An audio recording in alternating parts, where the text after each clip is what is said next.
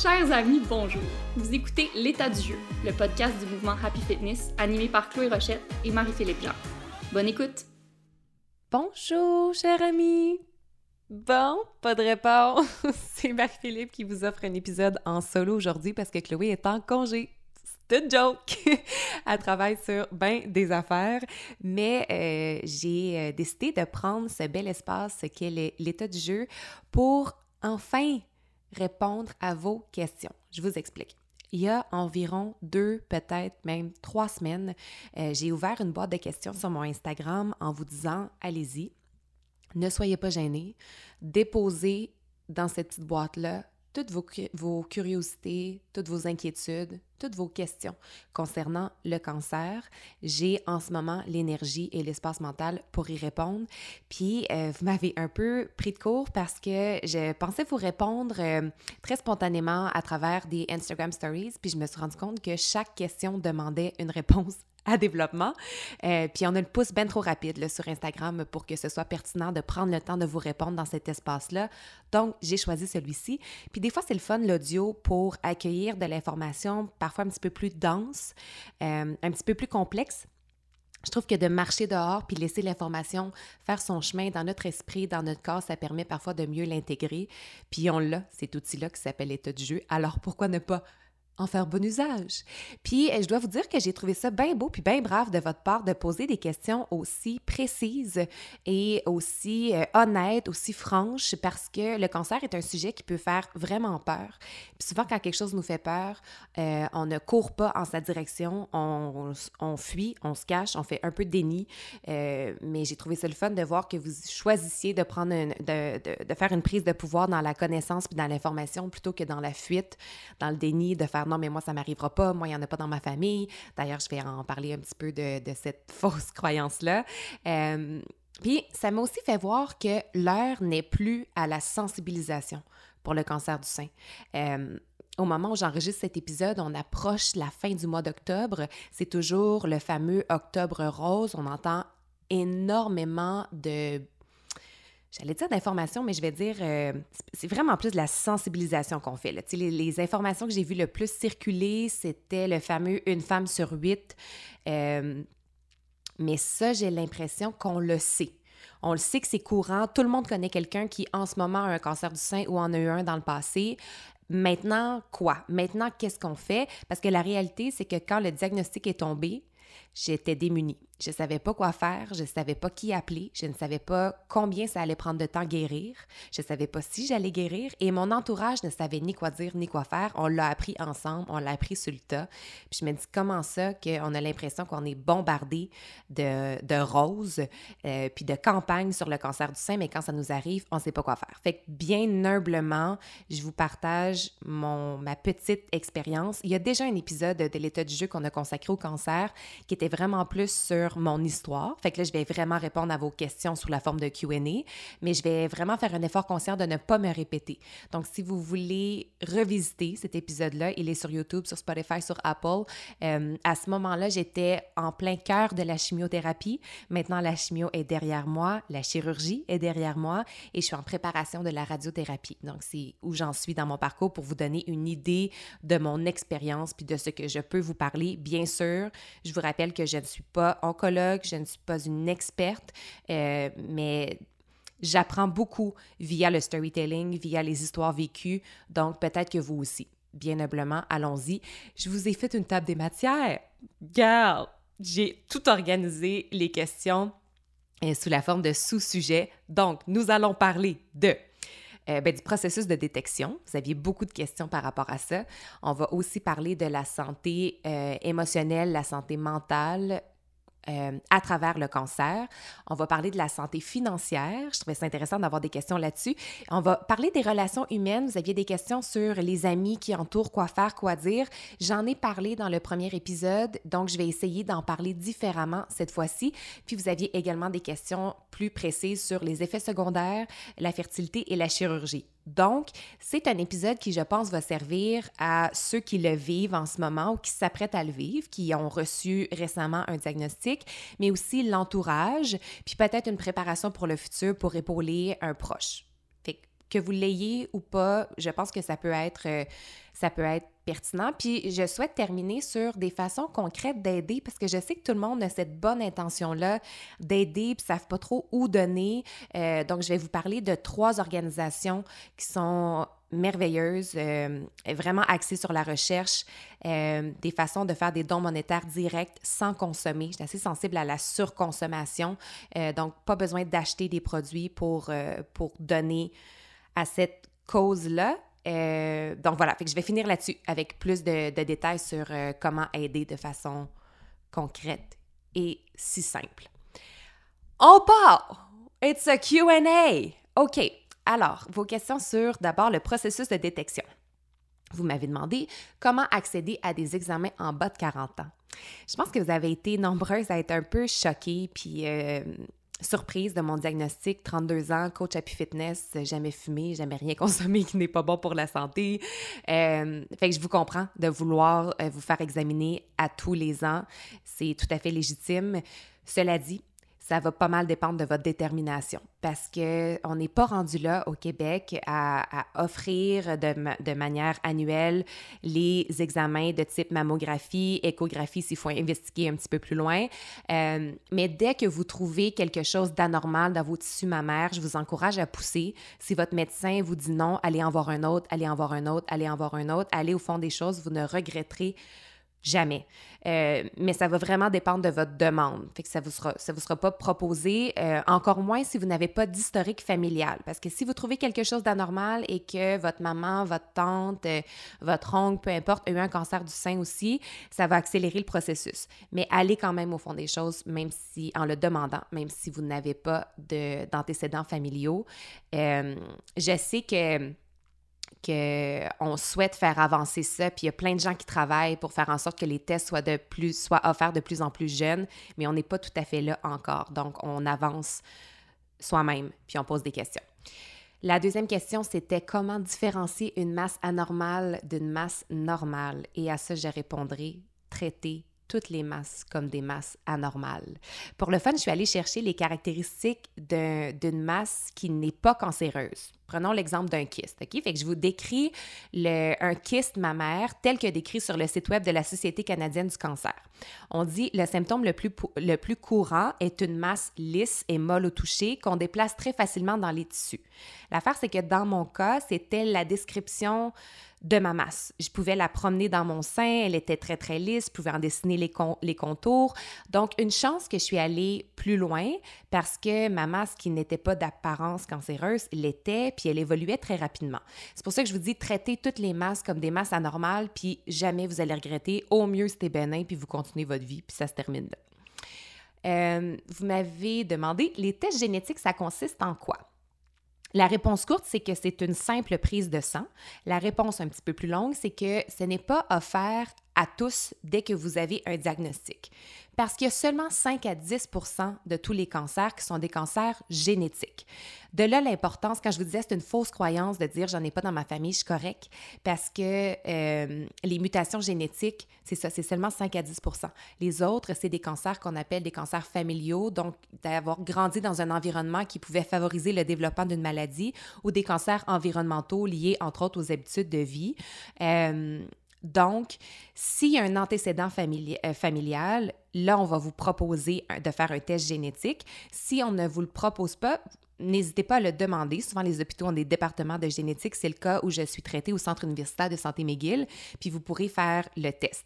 C'est pertinent pour deux raisons. C'est pertinent parce que ça peut influencer votre parcours, votre plan de traitement. Par exemple, j'ai eu un type de chimiothérapie qui était... Euh, pour les gens qui étaient porteurs de la mutation BRCA2.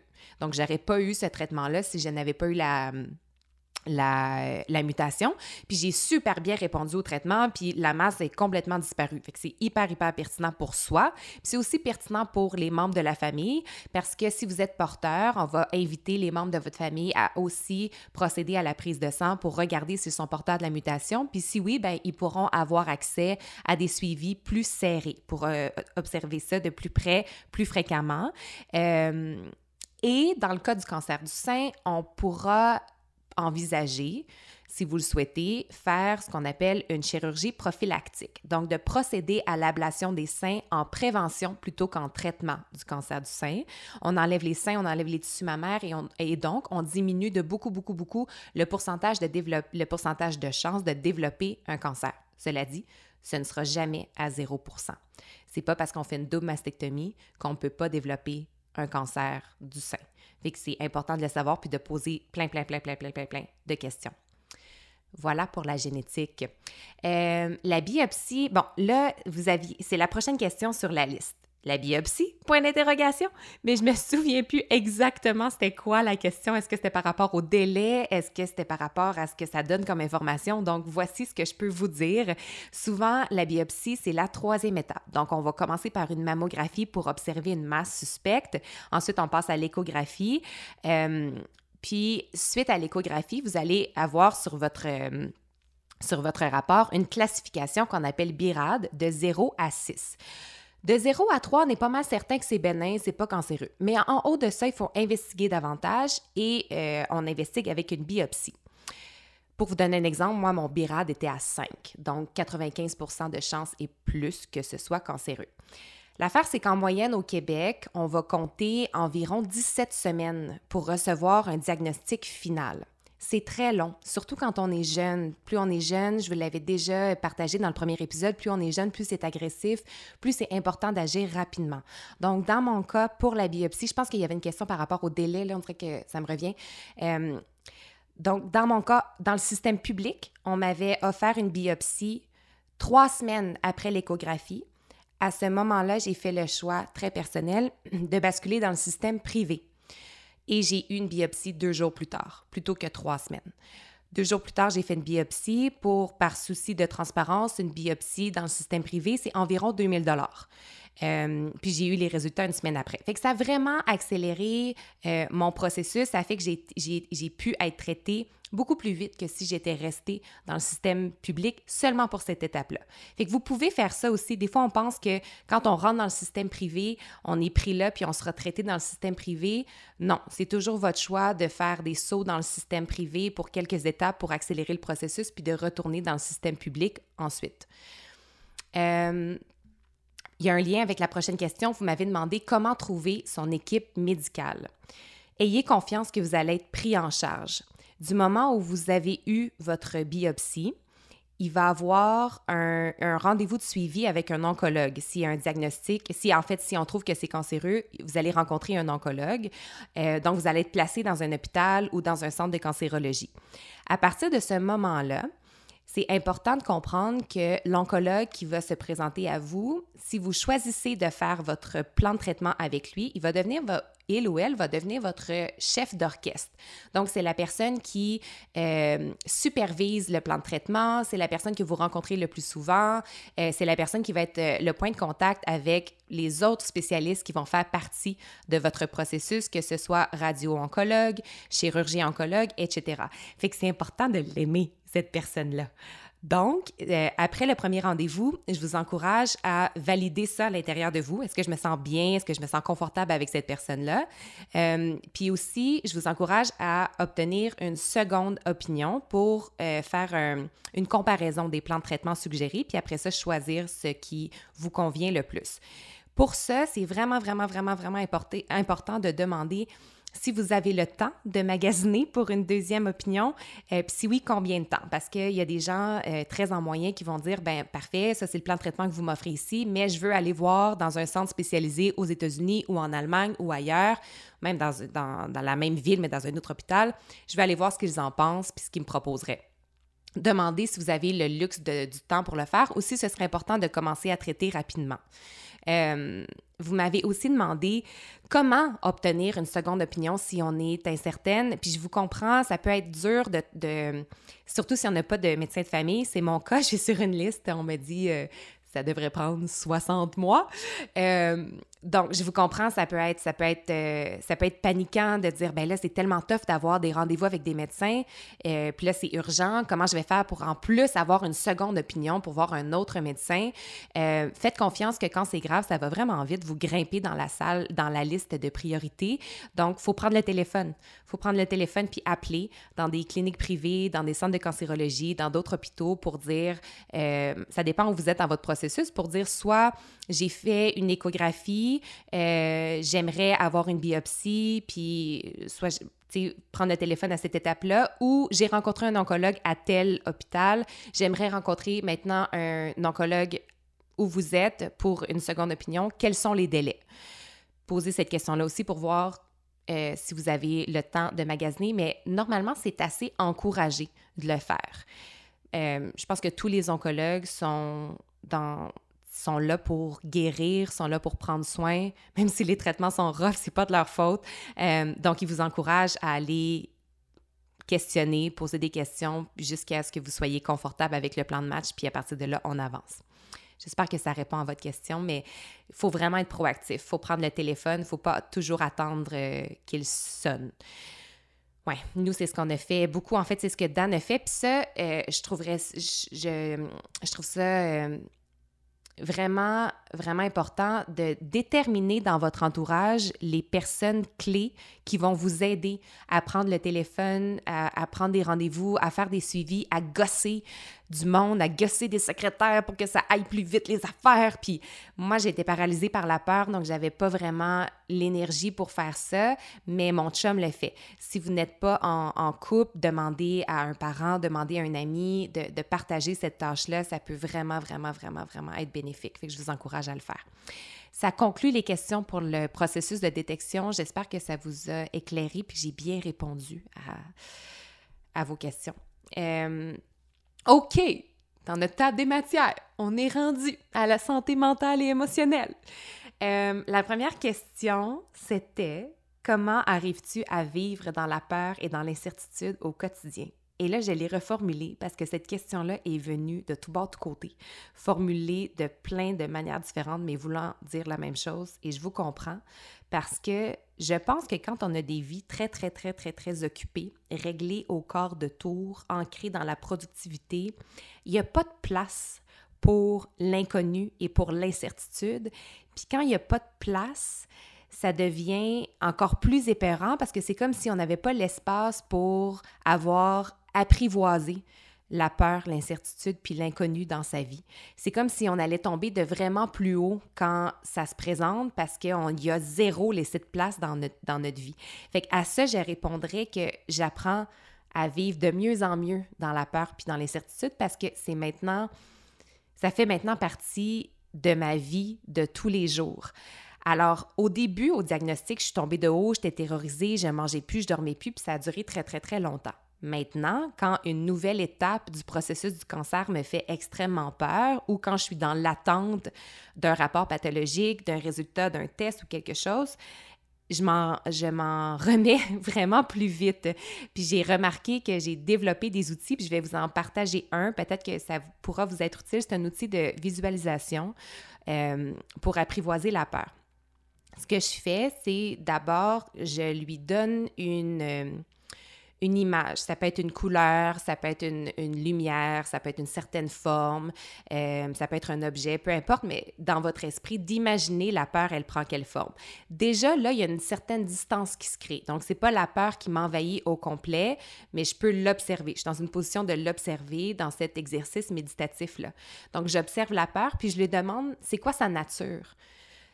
De quoi exactement j'ai peur? Parce que des fois, on, décortique un petit peu, puis on se rend compte que c'est moins gros qu'on pensait, ou on a plus de réponses qu'on pensait pour amenuire cette peur-là. Donc, je lui demande sa nature, puis après ça, je la laisse pas toute seule, je l'entoure. Qu'est-ce qui ferait du bien à ma peur?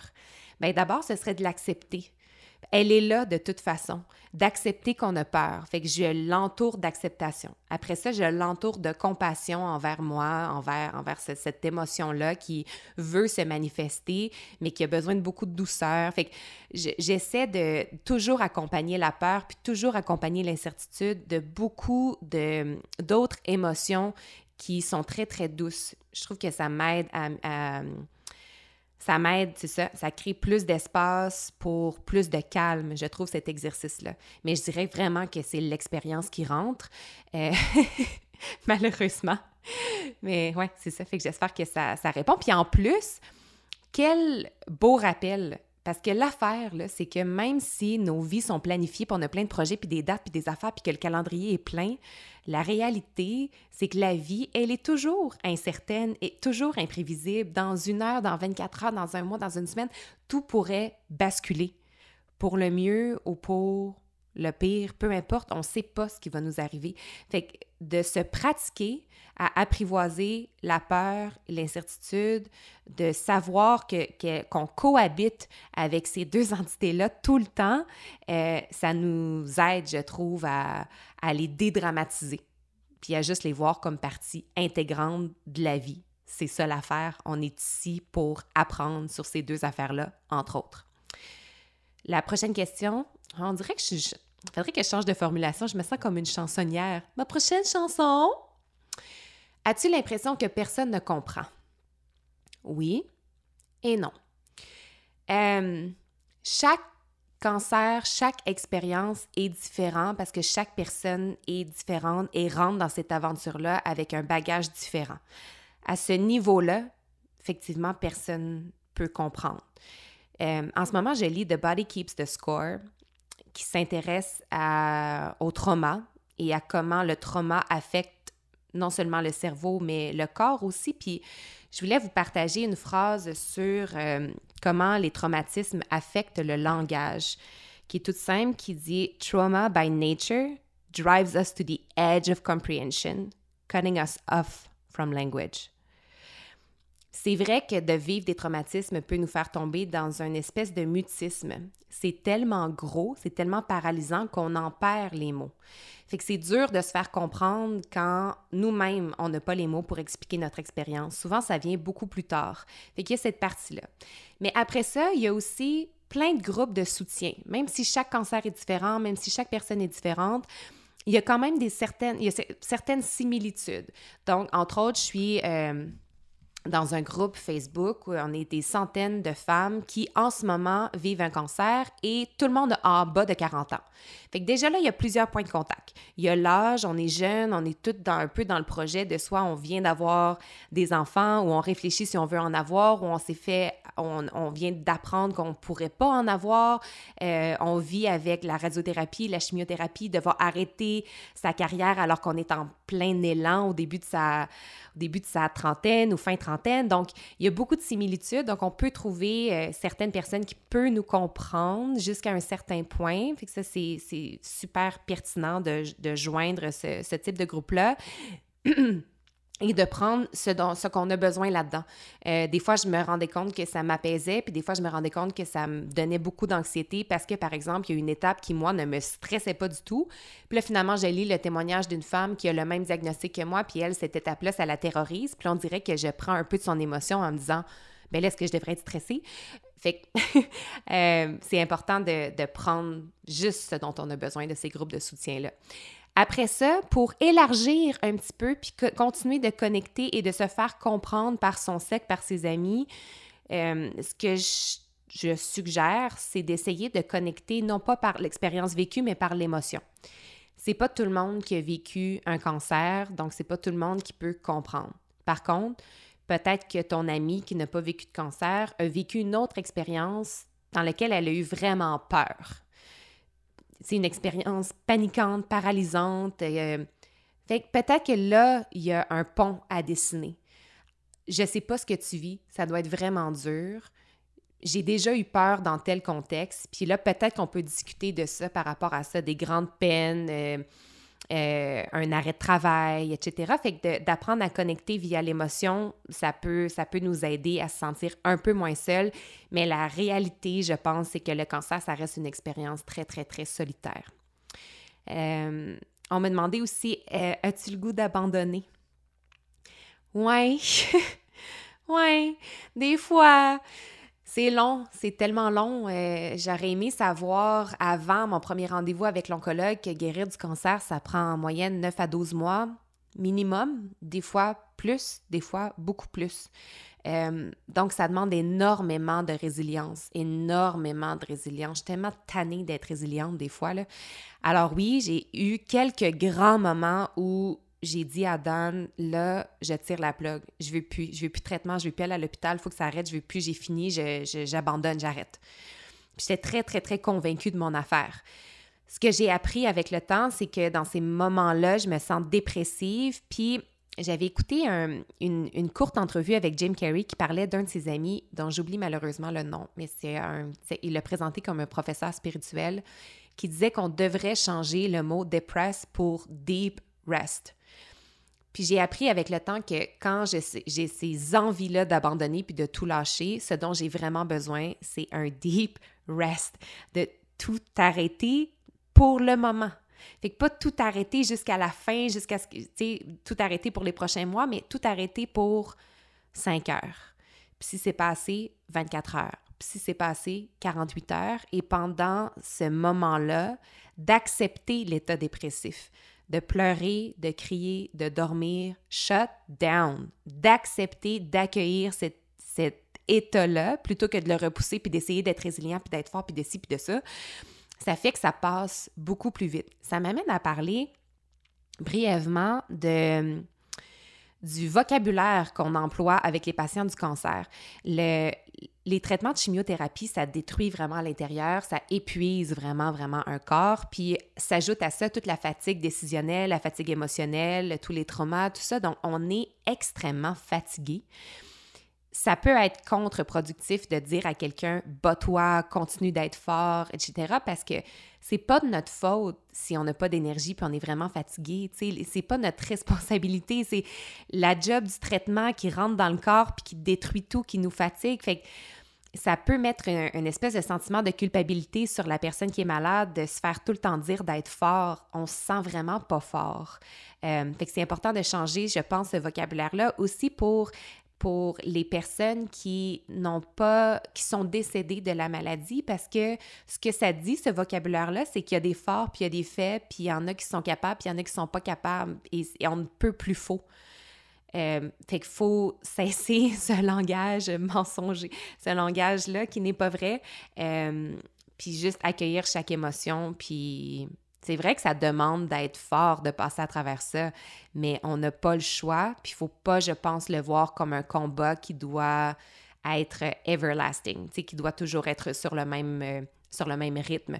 Ça vient vraiment par vague. Puis dans ces cas-là, quand j'ai le goût d'abandonner, ce que j'ai besoin, c'est que tout s'arrête pour un certain moment. J'espère que ça répond à la question. On m'a demandé comment arrives-tu à maintenir ton équilibre? Cette question-là, je l'ai trouvée vraiment, vraiment intéressante parce qu'elle euh, elle m'a demandé vraiment de m'arrêter puis de réfléchir. La vérité, c'est que, ou ma vérité plutôt, c'est que depuis le diagnostic, je me sens parachutée dans un autre espace-temps je sens que je ne fais plus partie du système social qu'on a établi, de la société telle qu'on la connaît. J'ai l'impression que je la regarde de l'extérieur. Ça me fait penser quand Chloé, dans le premier épisode sur le cancer, a dit toi, tu vois clair, tu vois clair, là. Son père aussi qui a vécu un accident puis qui toute sa vie a basculé aussi. Puis elle dit, mon père, il voit clair, toi, tu vois clair. Nous autres, on voit pas clair. Puis ça me fait penser à ça, cette, cette question-là, parce que c'est vrai que j'ai l'impression que c'est dur de se dire, c'est dur de répondre à cette question-là parce que la réalité, c'est qu'on n'en a plus d'équilibre quand on a un cancer. En fait, je vais parler pour moi. J'ai l'impression que quand, dans ma vie d'avant, je me tenais un peu sur un fil de fer en essayant effectivement de tenir en équilibre tous mes rôles. Euh, de la femme qui travaille, la femme qui est une amie, qui est une amoureuse, euh, qui veut prendre soin d'elle, qui veut accomplir des objectifs, qui veut ci, qui veut ça, qui fait ci, qui fait ça. Fait que ça, c'est vrai que ça fait beaucoup, beaucoup de choses à jongler et à maintenir en équilibre. Quand tu as un diagnostic de cancer ou quand tu vis une grosse épreuve, tout ça sac le camp. Et l'invitation, c'est de se retourner vers soi, puis de se concentrer sur sa guérison. Donc, l'image que j'ai, c'est une image de moi qui est plus tournée vers le cœur et qui est assis au sol, enraciné, concentré sur ce parcours-là qui est très intérieur. Donc, je sens pas que j'ai à me maintenir en équilibre. J'en ai pas d'équilibre. Je suis concentrée sur une affaire. Par contre, quand j'ai plus d'énergie, comme en ce moment, on dirait que j'ai trois nouveaux piliers dans ma vie. Euh, puis là, c'est intéressant de maintenir ces trois affaires-là en équilibre que j'ai nommées bien-être personnel, bien-être social, puis bien-être communautaire. Bien-être personnel, c'est tout ce qui est traitement médical, tout ce qui est pratique de mouvement, alimentation, euh, sommeil, tout ce qui me fait me sentir bien personnellement au quotidien.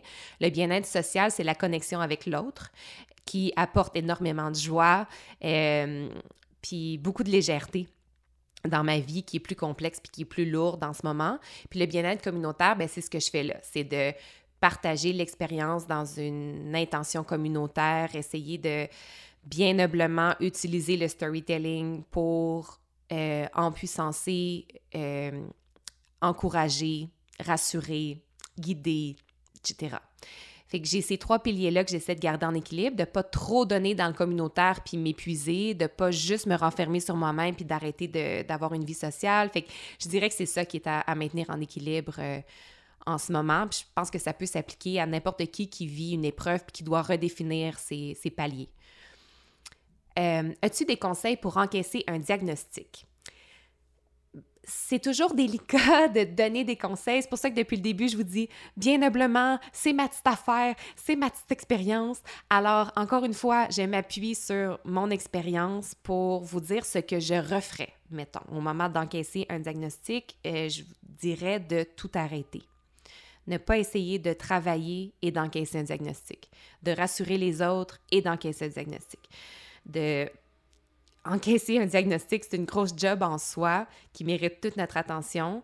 Euh, on est tellement drillé à porter toutes sortes de chapeaux en même temps, puis à jongler plein d'affaires, mais là, l'invitation, encore une fois, c'est de laisser tomber tout ça, puis d'enfiler, ou plutôt d'apprendre à mettre le chapeau de la patiente du cancer. On veut pas le mettre, il est trop petit, il fit pas, il n'y a pas rapport sur notre tête, on veut rien savoir, euh, mais on n'a pas le choix d'apprendre à le mettre, puis il faut se rappeler qu'à un moment donné, on va l'enlever. C'est une analogie à deux scènes sur l'image du chapeau. Euh, puis l'autre chose que je dirais peut-être là-dessus, c'est de se libérer rapidement de la culpabilité. Parce que c'est sûr qu'arrive avec le diagnostic de grand pourquoi. Est-ce que si j'avais fait telle chose différemment, j'aurais quand même eu le cancer ou pas? Toutes ces questions-là ne servent à rien et ne nous mènent nulle part. Ça ne nous fait pas mettre un pied devant l'autre. Fait peut-être. Puis ça, moi, j'ai eu besoin d'aide pour me défaire de cette culpabilité-là. J'ai vraiment eu besoin de mon thérapeute euh, pour, me sortir de ce bout-là. J'étais très, très, très dure envers, envers moi-même. Fait que je dirais ça. Se libérer de la culpabilité et lâcher prise sur tout le reste. Quand on n'a pas la santé, il n'y a plus rien d'autre qui importe. Alors, se concentrer là-dessus, puis pas essayer de faire plein d'affaires en même temps. La dernière question sur la santé, euh, émotionnel, c'était Aurais-tu aimé le savoir à 20 ans? No! Ouk, no! Non! Hey, là, quand j'ai lu cette question-là, c'est venu du cœur, un franc, un no! Nope! Euh, à 20 ans, je n'avais... J'étais pas bien, bien résiliente, je pense. Euh, j'avais vraiment pas l'endurance que j'ai aujourd'hui. Puis j'avais, je n'avais pas le petit peu de sagesse que, je, que depuis. Ben, que j'ai emmagasiné de, depuis les 12 dernières années, mettons, depuis que j'ai eu 20 ans. Euh, alors, ça m'aurait fait vraiment, vraiment peur. Ça fait peur à tous les âges, mais je pense que ça m'aurait terrorisé et peut-être que ça m'aurait mis dans un état quand on a fait l'épisode sur l'anxiété, on vous a parlé des trois états du système nerveux, fight, flight ou freeze. Moi, mon système nerveux est vraiment fort sur le freeze. Quand j'ai peur, quand mon système nerveux est déréglé, je paralyse, puis je tombe dans un état dépressif, puis j'aurais eu peur que cet état-là perdure pendant ma vingtaine. Fait que je suis contente de ne pas l'avoir su. Par contre, si vous avez une mutation génétique ou s'il y en a une dans votre famille, ça se peut que vous le sachiez à 20 ans et que vous viviez avec cette espèce de nuage gris, cette peur d'avoir un diagnostic à tout âge, n'importe quand, que ça peut tomber du jour au lendemain. Euh, je sais que ça peut être tough. Je vous encourage à, vous entourer, à en parler à d'autres gens qui ont la mutation génétique, à un thérapeute, à être suivi, mais aussi vivez. Vivez parce que ça ne changera rien. Euh, puis vivez parce que il y en a des traitements, ça va juste être une une année terrible à passer, peut-être deux années, mais tu sais, faut pas s'empêcher de vivre pour cette peur-là qui va peut-être arriver, puis on n'est pas sûr, puis pour quelque chose d'hypothétique de dans le futur. Bref, une invitation à vivre votre vinaigrette. euh, OK, passons aux relations humaines. Euh, il y a une question sur le couple qui me fait de la peine quand je l'ai lu, euh, qui était très honnête, très directe. On me demandait As-tu peur que ton chum te laisse? Non. Euh, j'ai pas douté une seule seconde de nous, mais c'est vraiment, vraiment, vraiment dur sur un couple. Je pense que ce qui a malheureusement avantagé Daniel et moi, c'est qu'on n'en est pas à notre premier barbecue. On a vécu plusieurs épreuves ensemble au fil des années. Euh, ça fait bientôt trois ans qu'on est ensemble, mais ça fait bientôt huit ans, je pense, qu'on se connaît, euh, puis qu'on s'appuie dans différentes épreuves. Donc, on, avait l'expérience. Euh, on en parle peu, comment ça peut être dur sur un couple. Je pense que c'est important de devenir, pendant qu'on est en forme, qu'on est en santé, qu'on n'est pas à travers une tempête, c'est important de devenir de très, très, très, très bons communicateurs. Très maintenant, euh, très, très maintenant. Hein? Y a-t-il pas plus urgent que ça? Très maintenant, les chums. pas hier, là. Maintenant. Euh, ouais, je pense que c'est vraiment important d'apprendre à écouter, d'apprendre à. et apprendre à s'exprimer, puis à, à communiquer toutes ces émotions de façon non violente, euh, puis dans la bienveillance tout de suite, parce que ça va vraiment vous être utile le jour où vous allez avoir une épreuve comme le cancer à traverser, si ça vous arrive, ou n'importe quelle autre tempête. Euh, d'être vraiment à l'écoute de l'autre, puis d'être curieux par rapport à l'autre, parce que c'est une épreuve qui transforme. Donc, il y aura comme une, euh, une redécouverte à faire de l'autre après tout ça. Puis, il y a une dynamique qui change dans un couple parce que d'amoureux, on tombe à proche aidant et personne malade. Ce que ça fait, c'est que moi, j'ai la liberté puis l'espace pour libérer mes grosses émotions avec Dan. Puis il me console, puis il me fait des pep talks, puis il m'écoute, puis il m'encourage. Mais lui aussi vit la maladie. Il a vit autant que moi sans la souffrance physique. C'est la seule affaire qui nous différencie. Donc, lui aussi vit de grosses émotions, mais pour ne pas m'alourdir, il les garde pour lui et les gère avec sa thérapeute. Mais vous comprenez ce que je veux dire? Il y a une inégalité par rapport à ça qui est à rétablir après. Fait qu'il y a un moment où la personne malade peut dire Tu n'as plus à être mon proche aidant en ce moment, j'aimerais qu'on se retrouve comme couple, j'aimerais être là pour toi aussi, je suis capable, je me sens capable. Euh, fait que tout ça, c'est tout ça repose sur la communication. On m'a aussi demandé si je pouvais parler de la sexualité dans un contexte de ménopause. Euh, ça aussi, on en parle peu. Euh, donc, il y a deux, plein de sous-types de cancers, OK, mais disons qu'il y a deux grandes catégories. les cancers hormonaux, donc les cancers qui se nourrissent d'estrogènes, de progestérone, euh, et les cancers comme le mien, qu'on appelle triple négatif, qui n'ont aucun rapport avec les hormones. Quand on a un cancer hormonal, on va plonger les patients dans une ménopause euh, avec des médicaments qui vont supprimer la, la production d'hormones sur 5 ans, sur 10 ans, pour contrôler la maladie. Euh, dans mon cas, on m'a quand même prolongé dans une ménopause, mais dans un autre objectif. Non pas pour euh, traiter le cancer, parce que ça n'allait pas, ça pas affamer le cancer que j'avais. Donc, c'était vraiment dans une optique de protéger mon système reproducteur pendant la chimiothérapie. J'ai pris un médicament qui euh, par injection mensuelle qui s'appelle le Zoladex. Donc, si vous avez un cancer triple négatif et qu'on ne vous propose pas de, de, ménopause médicale, ça peut être pertinent de le demander si vous voulez des enfants. Ça peut être un traitement supplémentaire pour ça. Euh, donc, on m'a posé une question sur la, sexualité parce qu'effectivement, on ne s'attend pas à vivre une ménopause à 25 ans, 30 ans, 35 ans, 40 ans. Je pense que même les femmes qui le vivent à l'âge où on s'attend d'être en ménopause, c'est quand même un choc, c'est quand même un grand processus d'adaptation. Euh, au niveau de la sexualité, c'est hyper pertinent d'en parler parce que en plus des symptômes de ménopause, donc les grandes bouffées de chaleur, euh, de, la, sécheresse, des, des, euh, des sauts d'humeur très, très, très marqués, donc on peut expérimenter ça, mais en plus, avec le cancer, avec les traitements du cancer plutôt, vient une grosse transformation physique. Tu sais, il y a un bout que t'as plus de sourcils, t'as plus de cils, t'as plus de cheveux, puis là, moi, j'ai six nouvelles cicatrices sur les seins, au centre de mon corps, puis en plus, je suis en ménopause. Fait que là, euh, il y a une sexualité à redéfinir, là, ou à, ou à mettre en pause pour une période, mais encore là, la clé de tout ça, c'est la communication pour apprendre à garder une proximité puis une intimité à travers le cancer, mais différemment, à communiquer ses besoins, à entendre l'autre, puis à aller chercher de l'aide. Souvent, on mentionne dans les équipes euh, médicales les sexologues pour vraiment apprendre à se redécouvrir, à, avoir des outils, à aller chercher de l'aide pour cette partie-là de notre vie. Euh, donc, n'hésitez pas à le faire. Je suis qui pour vous donner des conseils? Euh, personne. Mais, vraiment, si vous êtes en processus de de monter votre équipe médicale, ça peut être pertinent de trouver un psychothérapeute spécialisé ou un sexologue. Voilà, j'espère que ça répond.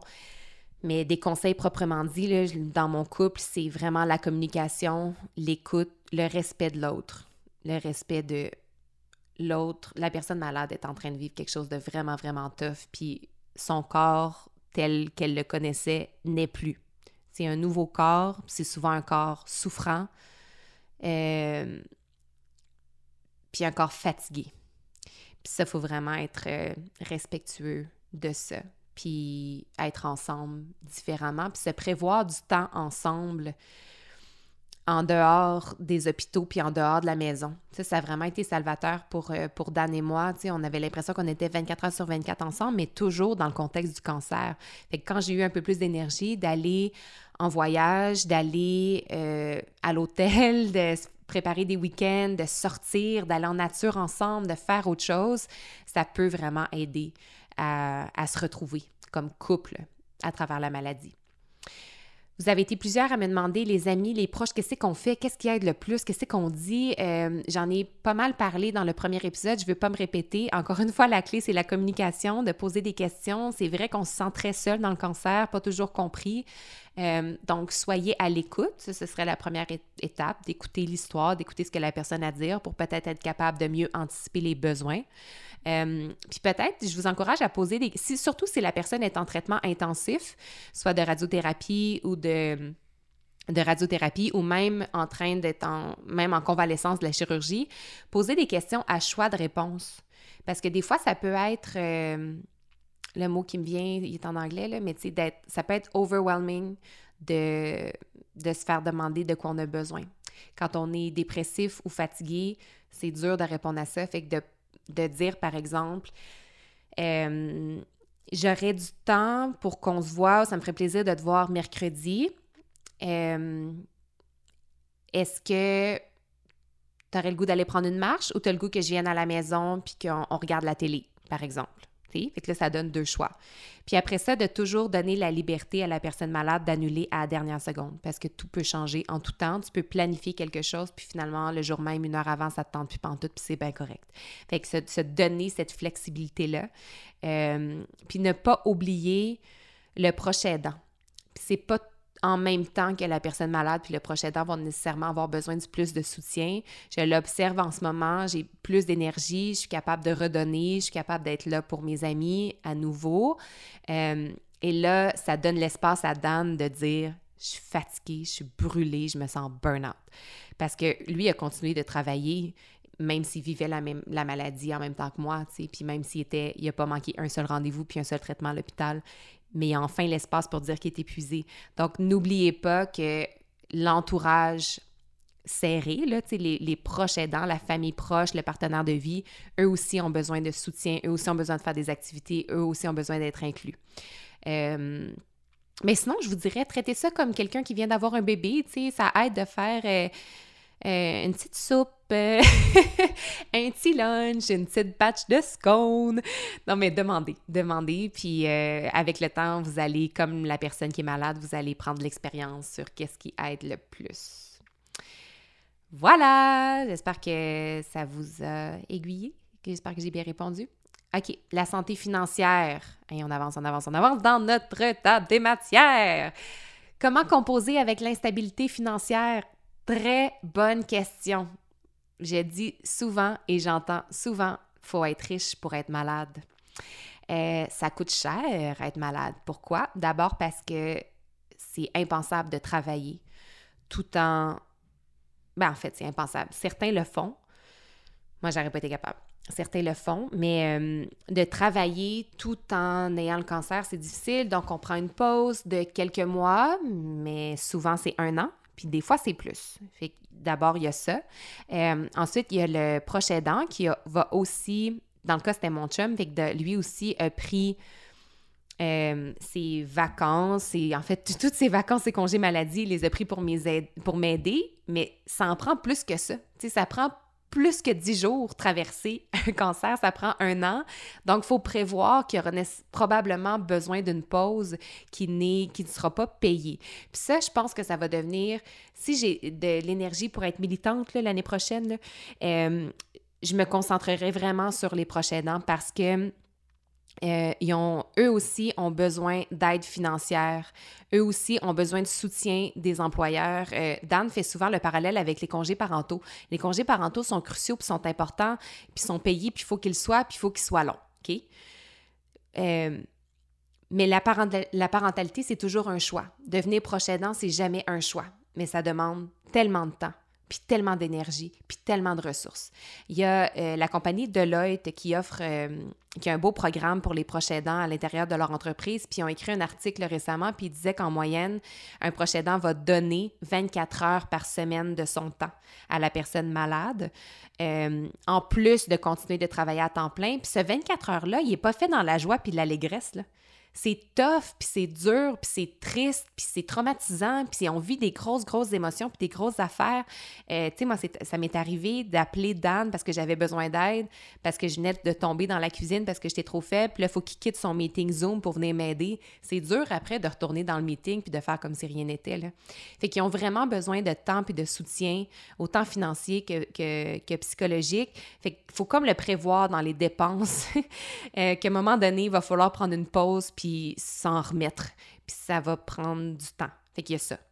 Euh, puis après ça, il y a ben, tous les coûts associés euh, aux médicaments. Certains médicaments ne sont pas couverts. Quand on est traité dans un centre de recherche, ça, peut être le fun parce qu'il y a des euh, médicaments dont on peut avoir besoin euh, qui peuvent faire partie d'un programme de recherche d'une clinique, etc. Puis là, ça peut être couvert grâce à ça. Euh, après ça, il y a tout le coût de déplacement. Moi, je suis chanceuse, j'habite à 15 minutes de mon centre de cancérologie. Mais je pense aux, aux patients qui sont à Gaspé, par exemple, puis qui doivent se faire traiter à Rimouski. Et c'est un bout alors, il y a ça, il y a ces coûts-là.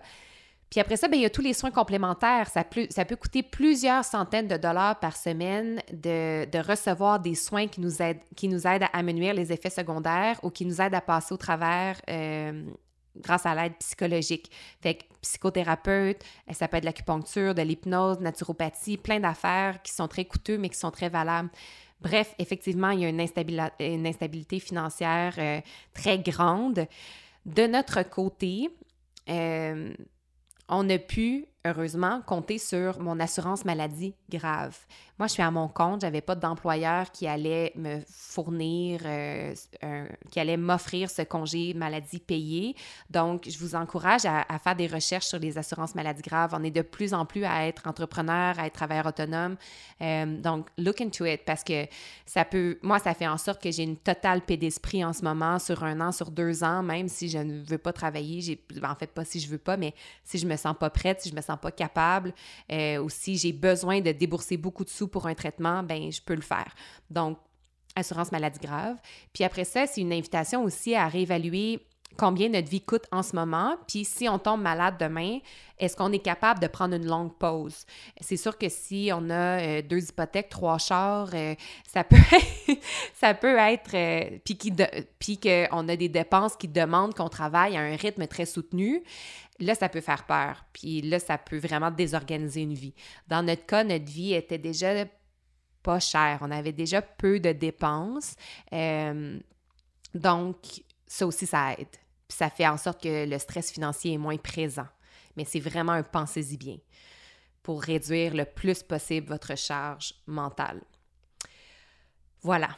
Euh, OK, il nous reste trois petits chapitres euh, à notre grand QA qui sont plus par rapport vraiment au traitement du cancer. Euh, donc, à ceux qui le, adressés plus à ceux qui le vivent. On m'a demandé des conseils par rapport à la pour traiter ou pour guérir la neuropathie. La neuropathie ou la neuropathie euh, périphérique, c'est un effet secondaire qui est associé à, des traitements, certains traitements de chimiothérapie. Entre autres, le paclitaxel, aussi appelé Taxol, peut donner de la neuropathie. La neuropathie, c'est quoi? C'est des dommages au système nerveux qui vont surtout atteindre les extrémités. Ça peut faire des sensations de brûlure, de picotement dans les mains, dans les pieds ou une perte de sensation dans les mains, dans les pieds. En prévention, ce qu'on fait, euh, c'est de glacer les mains puis les pieds pour éviter que la chimiothérapie se rende aux extrémités.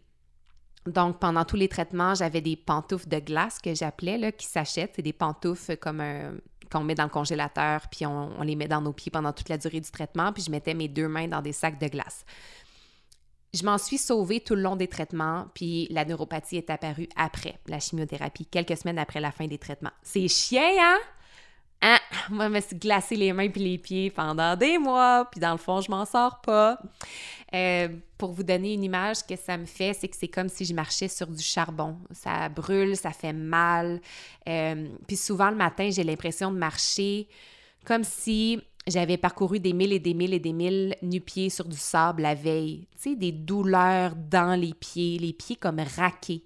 Le matin, je marche comme si j'avais 92 ans. Là-dessus, j'ai une, bonne nouvelle puis une mauvaise nouvelle.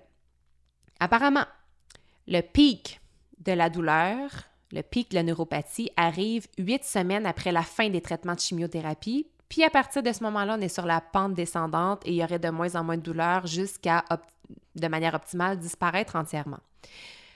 La mauvaise nouvelle, c'est que j'ai beau faire des recherches, j'en trouve pas de solution durable.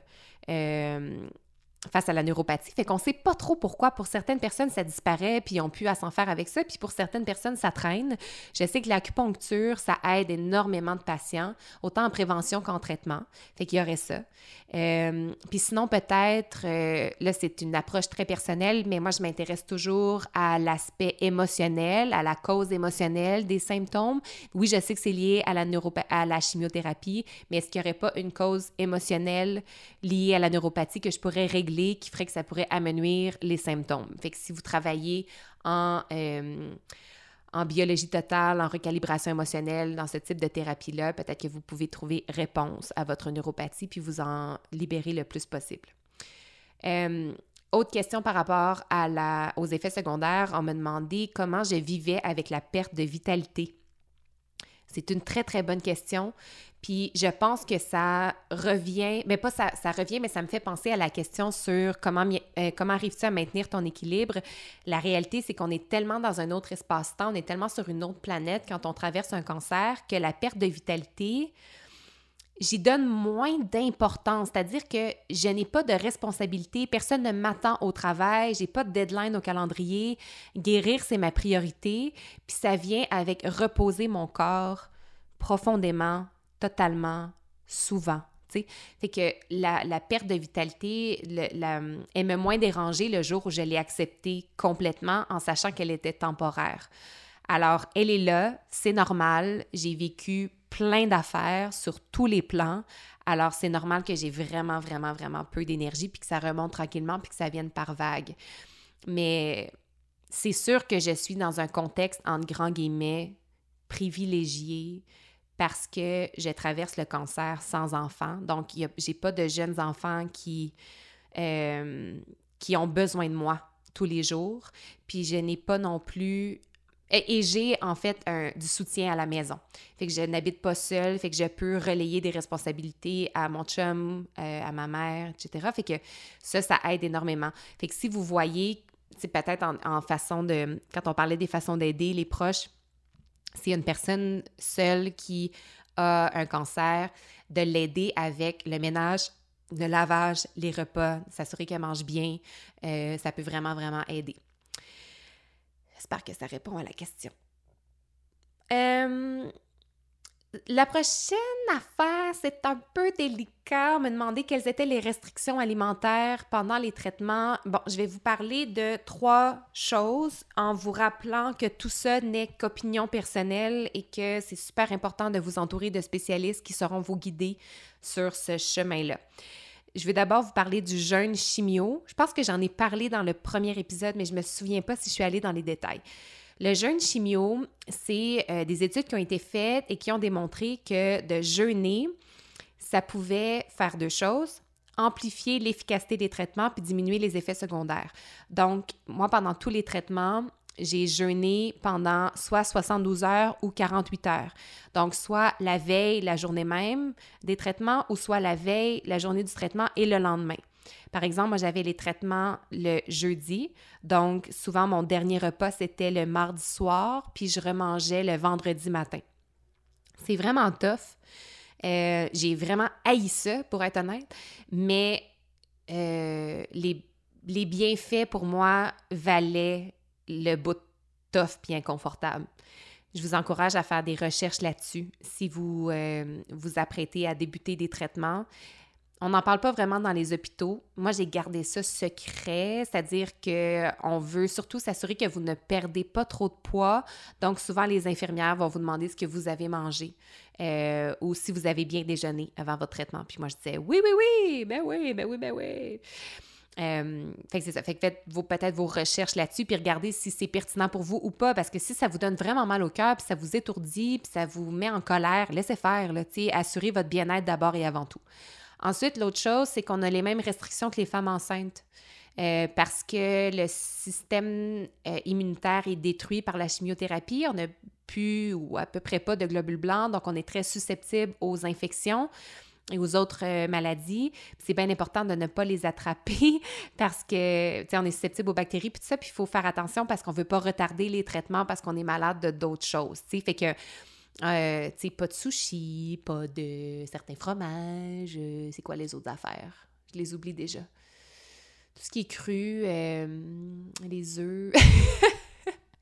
voyez là, que je suis pas une experte. Là. Allez, chercher les bonnes informations. Mais bref, c'est les mêmes restrictions que les femmes enceintes. S'assurer que les viandes soient bien cuites, ces affaires-là. Fait qu'il y a ça. Puis après ça, l'autre chose que je voulais vous dire, c'est de vraiment faire attention à la supplémentation parce que ça peut être super tentant de dire je vais mettre toutes les chances de mon côté, je vais prendre plein de suppléments. Mais des fois, ça entre en. Euh, ça entre en relation de façon néfaste avec la chimiothérapie. Si par exemple on a l'habitude de prendre beaucoup de curcuma, de thé vert, ben c'est des antioxydants, mais là la mais ça entre en en conflit avec la chimiothérapie. Fait qu'il faut vraiment faire attention à ça. Fait qu'encore une fois, si vous voulez vous supplémenter, si par exemple vous avez de la difficulté à manger, puis vous voulez aller chercher les bons suppléments pour, euh, euh, pour maintenir une, bonne santé pendant les traitements, ben allez chercher euh, l'aide d'un professionnel pour cette partie-là. Mais c'est sûr qu'il faut s'ajuster, puis que c'est un chemin très, très personnel, puis ce que vous pensiez au début peut changer en cours de route. Laissez-vous la liberté de changer d'idée. Moi, j'ai vraiment changé d'idée pendant mon parcours par rapport à l'alimentation. Je vous parle de tout ça vraiment plus en détail dans le premier épisode qu'on a sorti en juillet dernier. Il nous reste deux chapitres. Euh, vous aviez des questions sur la fertilité? Vous m'avez demandé comment on aborde la question de la fertilité chez les moins de 40 ans. La réponse courte, c'est avec beaucoup, beaucoup, beaucoup de sérieux. Personne veut vous faire, veut vous voir faire un compromis sur votre rêve de maternité, si c'est le cas. Donc, on va vous poser rapidement quand on va vous présenter votre plan de traitement, puis qu'on va vous expliquer votre diagnostic, on va vous demander si vous voulez des enfants, si votre décision, est euh, mature, elle est certaine, puis on va vous présenter vos options, euh, puis on va vous donner un rendez-vous en clinique de fertilité. Si ce n'est pas fait, demandez-le. C'est vraiment pris avec beaucoup de sérieux. Euh, et moi, je l'ai vraiment apprécié parce qu'en fait, au début, moi, je voulais pas le faire. Je trouvais ça trop. Euh, je savais que je devais commencer la chimio rapidement, puis je me voyais pas faire une stimulation hormonale en plus pour faire un retrait des ovules juste avant de commencer la chimio. C'était trop pour moi. Alors, j'ai refusé. Puis l'infirmière en chef de mon centre de cancérologie me rappelé pour dire Marie-Philippe, je pense que tu n'as pas pris une décision éclairée. On a appelé la clinique de fertilité. Ils vous attendent. Allez-y avec toutes vos questions. Puis après ça, rappelez-nous. J'ai vraiment apprécié ce geste-là. Puis ça Vraiment parce que là, ça m'amène à, la prochaine question qui était quelles sont les options de préservation pour la fertilité? Euh, ça m'a amené à découvrir que j'avais l'option de la maturation in vitro, le IVM, plutôt que le IVF qui demande une stimulation hormonale qui prend un petit peu plus de temps. Euh, alors, dans mon cas, comme la chimiothérapie pressait, on m'a proposé de retirer les ovocytes qui étaient présents en ce moment dans ma réserve ovarienne ce jour-là. Puis après ça, on a fait le choix de, faire, de les faire maturer en laboratoire, puis de faire des embryons avant de les congeler pour avoir un petit peu plus de chances qu'ils survivent. Sur sept euh, ovocytes retirés, on a deux embryons qui ont survécu et qui patientent au congélo. On est bien, bien, bien, bien, bien content de ça. Donc, vous avez d'abord l'option de ne rien faire si votre protocole de chimiothérapie n'appelle pas à faire à faire de préservation de la fertilité. Vous pouvez faire de la maturation in vitro, donc sans stimulation hormonale comme j'ai fait, ou vous pouvez faire le processus classique de, la fertilisation in vitro, le IVF.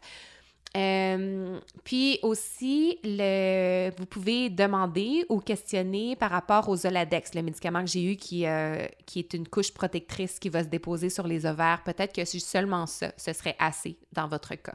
Donc voilà pour les options de fertilité. Mais euh, le centre de la reproduction du CUSUM, du Centre universitaire de santé McGill, sont vraiment top. Si vous avez des questions, euh, même si ça ne fait pas partie de votre processus puis qu'on ne vous pitch pas en clinique de fertilité, vous pouvez appeler puis dire j'ai un, diagnostic de cancer, j'ai des questions. Ils vont vous accueillir les bras grands ouverts. Dernier chapitre la chirurgie. Euh, je viens de le vivre. Je suis à 13 jours post-opératoire, puis je suis vraiment contente. Ça s'est tellement, tellement bien passé, puis j'ai beaucoup plus d'énergie puis de mobilité que je pensais en avoir. Euh, on m'a demandé, est-ce que la mastectomie a été envisagée dans ton cas? Oui. Même qu'elle a été encouragée. Parce que souvent, quand, en fait, tout le temps, quand on entend mutation génétique, on fait rimer ça avec double mastectomie parce que être porteur d'une mutation génétique augmente pas mal le pourcentage de chances de récidive. Donc, souvent, on va proposer la double mastectomie pour enlever un maximum de tissu mammaire et donc faire réduire le pourcentage de chances de récidive le plus possible. Cela dit, la nouvelle recherche démontre que la combinaison d'une lumpectomie, c'est-à-dire de conserver les seins puis d'aller chercher des tissus euh, à l'endroit où était la tumeur, où est la tumeur selon ce qui reste, et les tissus environnants, ce qu'on appelle des marges, pour aller voir, euh, donc de retirer seulement ça, puis d'aller l'analyser pour voir s'il restait du cancer dedans, tout en conservant les seins, puis après ça, de passer à la radiothérapie la nouvelle recherche montre que cette combinaison de lumpectomie, donc de chirurgie conservatrice des seins et de radiothérapie, équivalait à une double mastectomie en termes de euh, pourcentage de survie, récidive, etc. Je vais vous parler de mon expérience personnelle. Euh, moi, la double mastectomie n'a jamais été, n'a jamais bien résonné en moi. Depuis le tout début, j'en ai pas voulu. Je voulais rien, rien, rien, rien, rien savoir d'une mastectomie. Il faut savoir qu'une mastectomie, c'est vraiment pas une chirurgie esthétique, là, et ce n'est vraiment pas qu'une seule chirurgie. Ça peut être jusqu'à trois, quatre chirurgies étalées sur plusieurs mois quand c'est fait dans le contexte d'un cancer et non quand c'est fait de manière prophylactique en prévention. Donc, c'est très, très, très demandant sur le corps. Et quand on fait une mastectomie, on retire tous les tissus, tous les nerfs. Donc, il y a perte de sensation euh, à la poitrine, même si on reconstruit, euh, même si on conserve la peau, les mamelons, puis on reconstruit à, l'aide d'implants, il y a quand même perte de sensation totale au centre du corps. Vous me connaissez, je suis entraîneur. Euh, mon corps, c'est mon outil de travail. Je suis très connectée à mon corps aussi. Donc, cette déconnexion avec le centre de mon corps, j'étais incapable, incapable, incapable. donc, j'ai demandé des séances d'information supplémentaires à trois spécialistes qui faisaient partie de mon équipe. Mon oncologue, ma chirurgienne oncologue, et le chirurgien plastique qui aurait travaillé sur mon cas pour une reconstruction avec implant. Parce qu'aussi, ils peuvent parfois faire des reconstructions euh, avec notre propre peau, nos propres tissus, mais il faut avoir un certain pourcentage de tissus, de gras disponibles pour faire ça. Dans mon cas, ça aurait vraiment été des implants, ma mère.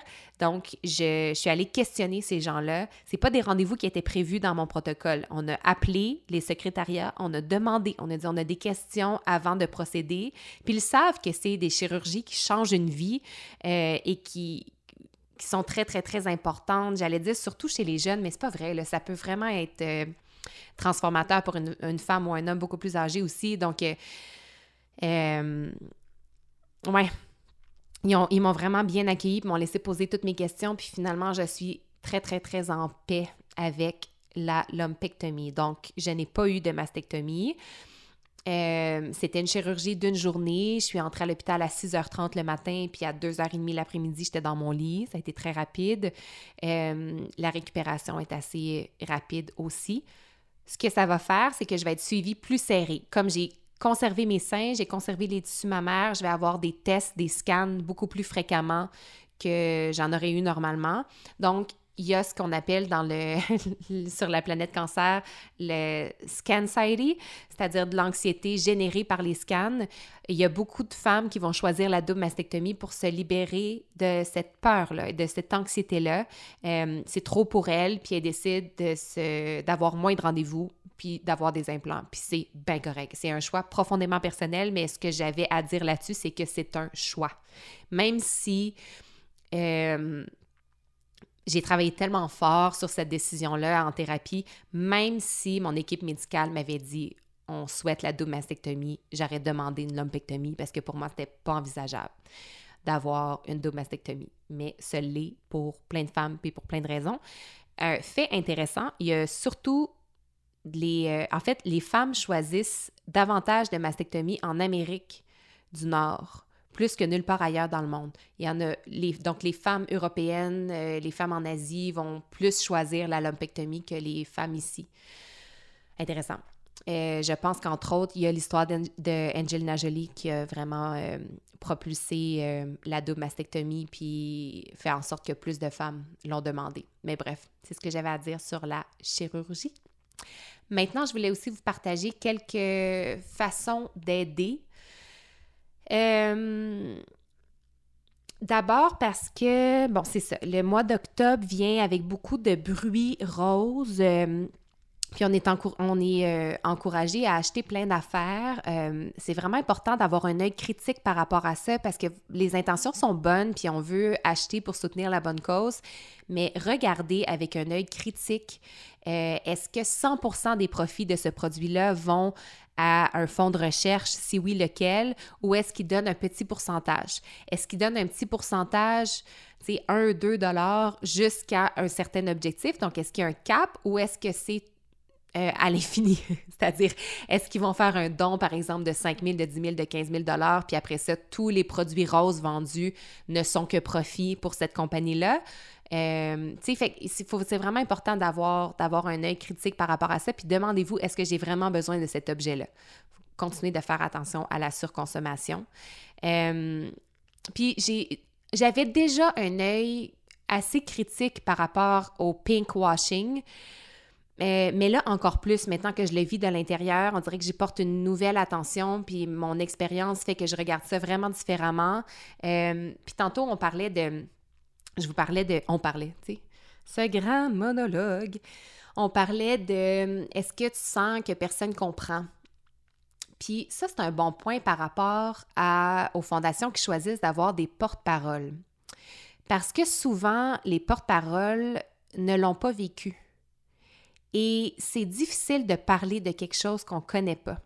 Et chez les patientes, ça peut faire en sorte qu'on se sent encore plus invalidée puis incomprise. Parce que les gens qui parlent pour nous ne savent pas de quoi ils parlent parce qu'ils ne l'ont pas vécu.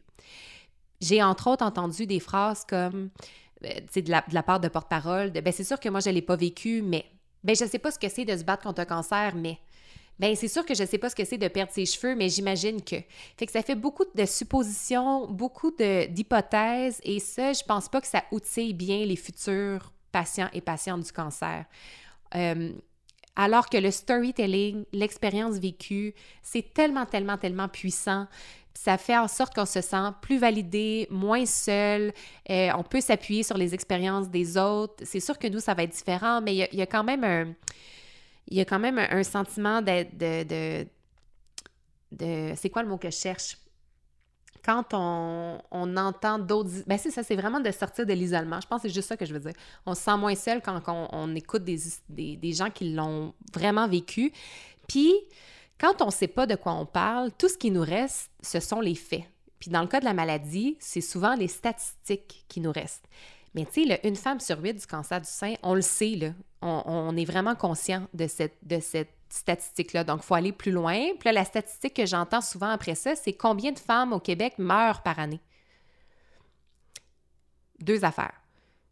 Les humains ne sont pas des statistiques. Donc, de juste mentionner que tant de femmes, tant d'hommes meurent du cancer du sein par année, c'est pas productif. Euh, et ça n'honore pas la mémoire vraiment de personne. Ça fait un effet plutôt négatif qui est d'instiller la peur chez les gens. Quand quelque chose nous fait peur, on fuit. Puis plus on fuit, ben moins on fait d'auto-examen, puis moins on pousse plus loin, puis plus on essaie de se rassurer sur Internet avec l'information qu'on peut trouver. Fait que je trouve ça vraiment, vraiment important de parler de ce qu'on connaît, puis de, faire appel à des gens qui l'ont vraiment vécu de plus en plus, euh, puis de faire attention à la surconsommation rose. Voilà, c'est pour ça que j'avais envie de vous proposer de faire des dons monétaires si vous en avez envie, si vous vous sentez appelé, interpellé par cette cause-là, parce qu'il y en a plein.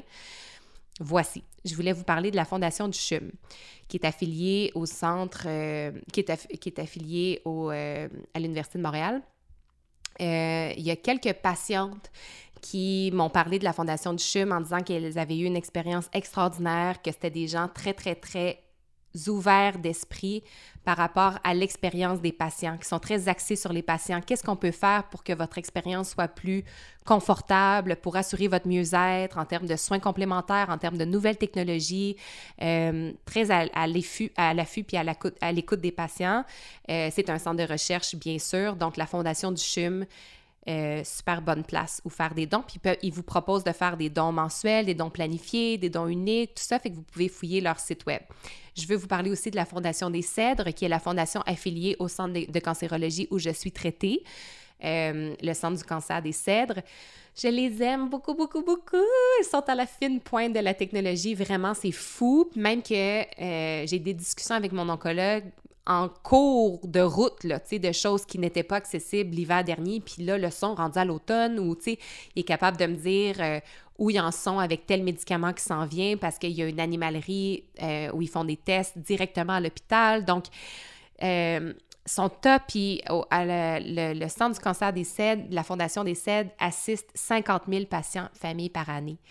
Ça, c'est 137 nouvelles faces par année qui traversent les portes du Centre du cancer des Cèdres. Euh, donc, ils sont aussi euh, bons pour euh, aider à trouver des groupes de soutien, euh, des soins complémentaires, etc. Donc, la Fondation des Cèdres, je vous encourage euh, à faire un don là, si vous le souhaitez. Puis, le dernier endroit dont je voulais vous parler, c'est le Centre Se Reconstruire, qui est un centre à Montréal qui accompagne les patients pendant et après les traitements euh, à travers du soutien physique et du soutien psychologique. Donc, il y a toutes sortes de, de traitements euh, ça peut être euh, de l'endermologie, entre autres, qui aide à assouplir puis à retrouver notre peau après, pendant les traitements de radiothérapie. Euh, ça peut être aussi, il offre aussi des services comme le tatouage de mamelon pour ceux qui, ont, qui n'ont pas pu garder leur mamelon à travers leur chirurgie. Toutes sortes de beaux services qui encadrent le patient avant puis après. L'après, la reconstruction physique puis psychologique, c'est tellement important. Puis on a l'impression qu'on est guéri puis c'est comme OK, bye bye, bonne vie. Mais non, il y a encore beaucoup de travail à faire après. C'est un, organisme sans but lucratif qui travaille très fort et qui accueille les dons. Ça s'appelle le Centre Se Reconstruire. Si vous connaissez des ressources en région, Je suis vraiment, vraiment, vraiment, vraiment intéressée de le savoir, de les connaître, d'en parler. Euh, je viens du bas du fleuve, puis je suis reconnaissante aujourd'hui d'habiter à Montréal, puis d'être à côté d'un super centre de cancérologie, mais j'entends des histoires de femmes, d'hommes qui doivent faire beaucoup de routes pour recevoir des traitements, qui doivent se rendre à Québec, par exemple, à Rimouski, etc. Donc, euh, si vous avez, si vous entendez parler d'organismes qui travaillent pour aider les gens en région, parlez-moi-en. Voilà, c'était vos questions. J'ai tout donné. J'ai hâte qu'on se parle d'autres choses aussi. Chloé et moi, on a fait un petit plan de match pour euh, déterminer les sujets de l'état du jeu jusqu'à Noël. Euh, d'ailleurs, le prochain sujet nous passionne. On a bien hâte de vous en parler. Euh, donc, c'est ça, j'ai hâte qu'on s'en parle. J'ai hâte de, de m'ouvrir un peu plus, de sortir un peu de la planète cancer. Je vois le fil d'arrivée en termes de traitement. Il me reste seulement l'étape de la radiothérapie. Euh, pour m'encourager, euh, ceux qui me connaissent savent que je vis de voyage et d'eau fraîche. Donc, je me suis réservé un voyage aux îles Canaries. J'ai hâte de vous partager des belles images puis de vous raconter ce que je vais découvrir et ce qui va m'habiter l'intérieur rendu là. Voilà, que j'espère que ça vous a aidé. C'était ma petite contribution. Euh, j'espère que je l'ai fait avec euh, humilité, euh, bienveillance. Voilà. Et on se dit à très bientôt pour un autre sujet, plus le fun, j'espère. Mais bon, c'est important d'en parler avec positivisme puis avec avec vérité puis transparence aussi du cancer. Voilà, chers amis, à bientôt!